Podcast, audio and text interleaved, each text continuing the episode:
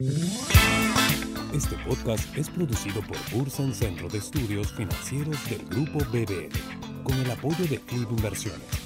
Bursen Podcast, el podcast que te acerca al mercado financiero, bursátil y de negocios. La opinión de los expositores deben tomarse a título personal, emitidas por expertos y no representan necesariamente la opinión del grupo BBL, ni constituyen una recomendación de algún tipo. La información contenida no constituye una oferta de venta o una solicitud de una oferta de compra. Asimismo, la información, los datos y el análisis histórico contenidos en este podcast no deben tomarse como una indicación o garantía de desempeño futuro. Bienvenidos a un nuevo episodio de Bursen Podcast. Los saluda Alejandro Vaso, coordinador general de Bursen.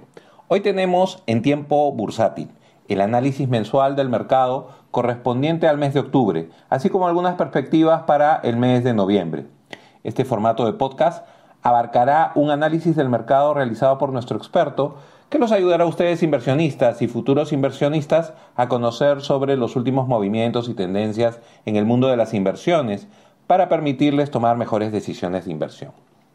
Este podcast es posible gracias al apoyo de Flip Inversiones y de quien nos acompaña el día de hoy, Luciana Bonifaz, gerente general de Flip Inversiones. Bienvenida Luciana, muchas gracias como siempre por estar con nosotros en esta nueva edición del podcast. Gracias Alejandro, muchas gracias por la invitación.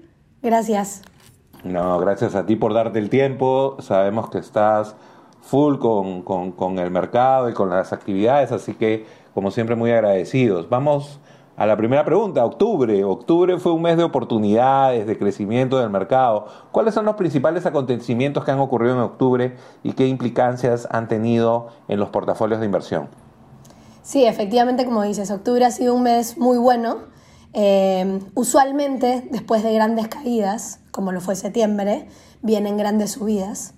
Y por eso es tan importante recordar siempre la estrategia que nosotros seguimos de mantenerse invertido. Eh, septiembre ha sido un mes en el que el mercado de acciones, el S&P 500, las 500 empresas más grandes de Estados Unidos, eh, subió casi 10% en el mes. ¿no? Este, y eso se viene, dado básicamente por, por, por, tres factores. El primero es que sale data de inflación eh, por debajo de lo que se esperaba y por debajo del mes anterior. Entonces ya se empiezan a dar señales de desaceleración en la inflación. Eh, se comprueba, de hecho, con el dato que salió ayer, porque ahorita estamos 11 de noviembre, ayer salió el dato de inflación de octubre y el dato de inflación nuevamente salió bastante por debajo de lo esperado en 7.7, se esperaba 8, bastante por debajo del mes anterior. Em, y eso nuevamente sigue demostrando de que, de, que, de que las políticas de la Reserva Federal, estas subidas de tasas, este carecimiento de dinero, están teniendo impacto en controlar la demanda, controlar la inflación.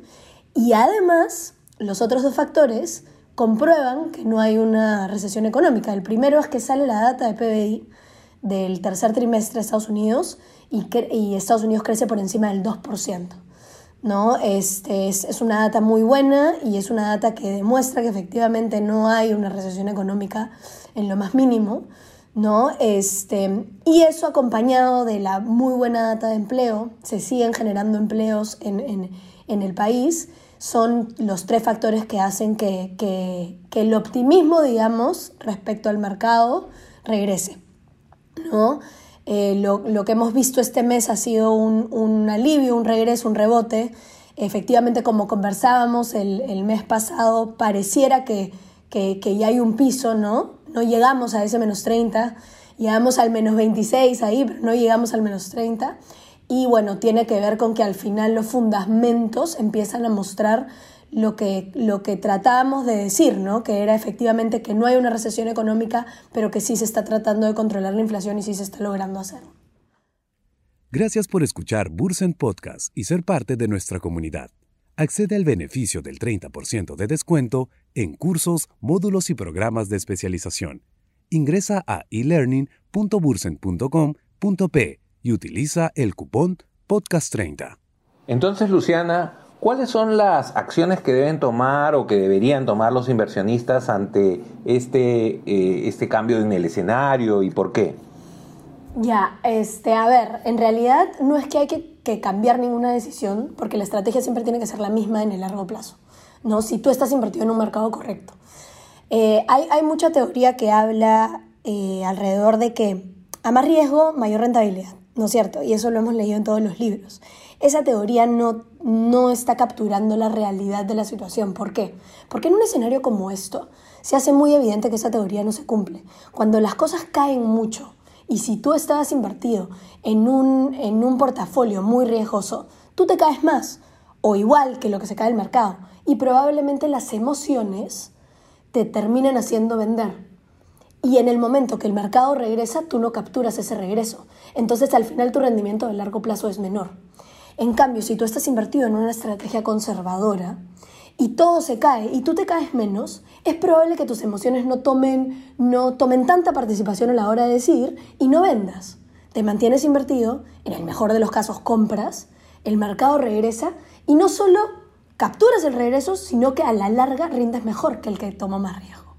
Entonces, si tú estás invertido en la estrategia correcta, en una estrategia relativamente conservadora, en el mejor mercado del mundo, que es Estados Unidos, en una estrategia diversificada, em, una mezcla de acciones y bonos, y, em, no te caes tanto como el resto, es probable que no tomes la decisión de vender en un mes como septiembre y captures todo el regreso de un mes como octubre. ¿No? Y, la estrategia no debería cambiar, hacia adelante debería ser la misma. Si el mercado regresa y tú tomaste una mayor posición en el momento de la caída, bueno, es momento de realizar esa ganancia, si tomaste una mayor posición. En caso no la hayas tomado, no, no hay necesidad de cambiar la estrategia. Pero lo importante es entender que no siempre a mayor riesgo hay mayor rentabilidad porque todo eso depende de cómo tus emociones influyen en las decisiones de inversión y que usualmente mientras más riesgo tomes, más van a influir las emociones en tus decisiones de inversión. Mm, interesante eh, la reflexión. Ahora, yo eh, quería pedirte si podemos agregar una variable adicional que es China. ¿Qué hay sobre la actual apertura de su economía? ¿De qué manera va a contribuir o no en la economía global y en la de los Estados Unidos? Bueno, sin duda este, es una variable que impacta. China es la segunda economía más grande del mundo eh, sin duda es una variable que impacta. Nosotros no recomendamos invertir de manera activa en ningún otro mercado que no sea Estados Unidos, en realidad. Entonces no es que seguimos China de manera consistente, pero la apertura de una economía como la China, después de dos años, más de dos años que ha estado eh, relativamente cerrada o en parte, no parcialmente cerrada, eh, abre a, a una oportunidad de crecimiento de demanda importante. Por eso, por eso es tan importante eh, lo, que lo que ha venido realizando a lo largo de este año la Reserva Federal, que es la política monetaria contractiva. Tratar de quitar un poquito de dinero de la economía, subir las tasas de interés, encarecer el costo del dinero, porque la economía estaba sobrecalentada, había demasiada demanda, ¿no? Y si a eso le sumamos la variable de que probablemente el crecimiento en la demanda va a ser más grande, porque tenemos una economía que se está reabriendo, sin duda es es súper importante que, que, la inflación ya esté controlándose en una economía como la de Estados Unidos y en el mundo en general. Si se logra controlar un poco la inflación, este de repente boost en la demanda que va a haber a raíz de la apertura de China no va a tener tanto impacto. ¿no? Si ya veníamos de una inflación muy muy alta y se abre la economía de China, bueno, hay que preocuparse. Pero en este caso eh, lo bueno es que ya se están viendo los, los efectos de lo que ha venido haciendo a lo largo del año la Reserva Federal de controlar la demanda para controlar la inflación. Luciana, hay una pregunta que, se deben hacer eh, nuestros seguidores y que me hago yo mismo. Las elecciones intermedias en los Estados Unidos, ¿qué impacto pueden tener eh, eh, en, en el mercado de inversiones de los Estados Unidos? Sí, de hecho muy interesante tu pregunta porque todo el mundo tiene esa duda, ¿ya? Y, la realidad y la historia nos demuestra una y otra vez que las elecciones no tienen un impacto en el mercado de, inversiones de Estados Unidos. De hecho, salga quien salga, salga republicano, salga demócrata, en las elecciones primarias inclusive y las de midterm, el, mercado siempre corre, ¿ya? Y, y, y, y más Evidentemente corre más si es que está liderado por republicanos, pero en realidad no hay un impacto ni positivo ni negativo. Y la respuesta eh, de eso, o sea, de esa incongruencia, digamos, porque uno por lógica no pensaría que fuera así, es porque a la larga la, las reglas están tan claras en Estados Unidos, hay tanta institucionalidad que independientemente de que salga un demócrata o un republicano, no es que va a poder tirar toda la economía hacia un lado o al otro, porque las reglas están muy claras y al final se tiene que trabajar en conjunto. Entonces, ninguna ningún extremo, digamos, pone en riesgo de que la economía se vaya para ese lado. Entonces, al final, a la larga, no tiene un impacto en la bolsa. ¿no? Es, simplemente ruido que hay en el momento y que, por ejemplo, este año, como hay tantas otras cosas importantes, no es tan relevante en el mercado. Pero han habido otros años, en otros momentos de elecciones, como no hay ningún factor que genera volatilidad o incertidumbre en el mercado y la economía está yendo bien y demás, este factor de las elecciones era muy comentado. Y se creía que estaba moviendo mucho el mercado. Y al final era porque se hablaba mucho del tema y no habían otras variables. Hoy en día hay otras variables mucho más importantes, la inflación, las tasas, la Reserva Federal. Entonces, hoy menos que antes va a impactar, pero, pero si, si, si tenemos que ver para la historia, el, el, impacto es nulo, ¿no? No, no hay un impacto y, y, la bolsa siempre corre, ¿no? Gracias por escuchar Bursen Podcast y ser parte de nuestra comunidad. Accede al beneficio del 30% de descuento en cursos, módulos y programas de especialización ingresa a elearning.bursen.com.p y utiliza el cupón podcast30. Excelente. Ahora, te voy a hacer la pregunta incómoda de todos los, meses y, los podcasts, ¿no? Eh, ¿Cuáles son tus perspectivas eh, para el comportamiento del mercado en este mes de noviembre, en lo que queda este mes de noviembre? Sí, y creo que acá sí te puedo hablar un poco de ya lo que queda del año, ¿no? Noviembre, diciembre, ya usualmente Em, la gente ya, ya diciembre ya casi ni cuenta, ¿no? Este, la gente ya está mitad yéndose de vacaciones, mitad optimista, y siempre este famoso este, movimiento que se conoce como el Santa Rally, Christmas Rally, eh, que es cuando el mercado corre porque hay cierto optimismo de las compras que todo el mundo hace para, para Navidad, ¿no? Pero yo creo que, que ya de, acá hasta fin de año, em, va a, pasar un poco lo que veníamos conversando hace varios meses, de que mm, la incertidumbre va a existir y la volatilidad va a existir en el mercado hasta que la data demuestre consistentemente que la inflación se está controlando y que no se está generando una recesión económica. ¿Ya? Y eso lo venimos diciendo hace meses. Y creo que este mes, ya vamos dos meses consecutivos, en el que se está eh, cada vez haciendo más consistente que efectivamente la economía se está desempleando y que efectivamente no hay una recesión económica. Si continuamos con esta tendencia, ya creo que se hace cada vez más evidente, por ende, la incertidumbre que todo el mundo tenía sobre la, la probabilidad de una recesión se empieza a reducir, la volatilidad se va a reducir y va a haber un poco más de alivio, ¿no? De recuperación en el mercado. Eso es lo que probablemente debería de pasar hacia fin de año, porque ya no hay, no hay una variable en discusión, digamos, sino que ya la tendencia está hacia, hacia abajo en la inflación, ¿no? Y por ende, eh, la política monetaria debería ir a relajarse un poco, ¿no? A no mantener esta tendencia tan agresiva de subidas de tasa, a que la tendencia sea ya un poco más amigable, no tan acelerada. Y, claro, deberíamos de ver dos meses de, tranquilidad en el mercado que no hemos visto a lo largo del año, ¿no? Pero eso es, eso es lo que debería de pasar ahora que la data ya está cada vez más clara. Este podcast es producido por Bursen Centro de Estudios Financieros del Grupo BBL, con el apoyo de Club Inversiones. Bursen Podcast, el podcast que te acerca al mercado financiero, bursátil y de negocios.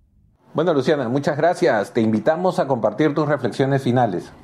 Listo, Alejandro. Eh, bueno, nada, creo que la, reflexión o el aprendizaje más grande de este mes es, es lo que siempre tratamos de decir desde el lado de Flip, desde el lado de nuestra filosofía de inversión, y es lo importante que es estar invertido en una estrategia conservadora para que en los momentos malos uno no tome la decisión de vender y a la larga pueda capturar estos grandes días de rendimiento que suelen venir después de las grandes caídas.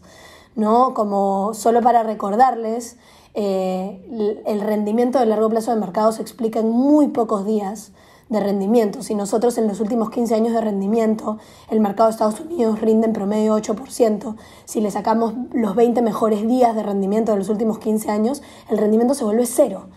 Entonces al final son 20 días los que explican el rendimiento de largo plazo del mercado. Entonces, y estos 20 días suelen venir después de grandes caídas.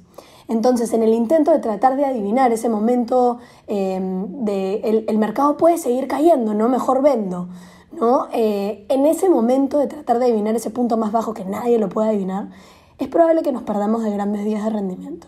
Entonces, es muy importante que estén siempre invertidos en una estrategia conservadora para lo que su perfil de riesgo pueda aguantar, para que en el momento que hayan caídas como estas, que van a pasar cada cierto tiempo porque es normal, no se caigan tanto, no tomen una decisión de venta y puedan rendir bien en el largo plazo. Entonces creo que la reflexión es esa.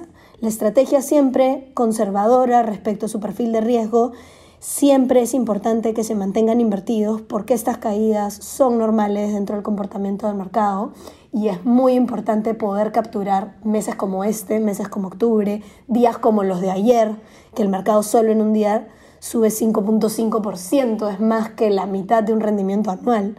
¿no? Eh, es muy importante estar invertidos esos días y, esos días suelen venir después de grandes caídas. ¿no? Entonces creo que la reflexión de este mes es esa. Gracias. A nuestra comunidad de seguidores, si deseas aprender más sobre el mercado de capitales, te invitamos a formar parte de Bursen, el Centro de Estudios Financieros del Grupo BBL. Invierte en tu educación y crece profesionalmente. Somos una institución dedicada a la formación y capacitación en finanzas y bolsa. Para mayor información, ingresa a nuestra página web www.bursen.com.p. También te invitamos a conocer Flip, plataforma digital de inversiones de Independiente SAF. Síguelos en su página web flipinversiones.com y conoce más sobre Flip. Gracias por escuchar Bursen Podcast y ser parte de nuestra comunidad. Accede al beneficio del 30% de descuento en cursos, módulos y programas de especialización. Ingresa a elearning.bursen.com.p y utiliza el cupón Podcast30. Muchas gracias, Luciana, como siempre, por habernos acompañado en este nuevo episodio de Bursen Podcast que estamos seguros que va a ser de interés de todos nuestros oyentes. Muchísimas gracias, como siempre. Gracias a ti Alejandro y gracias a todos por escuchar. Nos vemos el próximo mes. De todas maneras, de todas maneras nos vemos el próximo mes con el podcast de cierre de año. Y a todos nuestros seguidores, muchas gracias por escucharnos. Nos despedimos por hoy, no sin antes invitarlos a no perderse nuestro siguiente episodio de Bursen Podcast. Gracias, hasta la próxima. Este podcast es producido por Bursen Centro de Estudios Financieros del Grupo BBL, con el apoyo de Club Inversiones. Bursen Podcast, el podcast que te acerca al mercado financiero, bursátil y de negocios.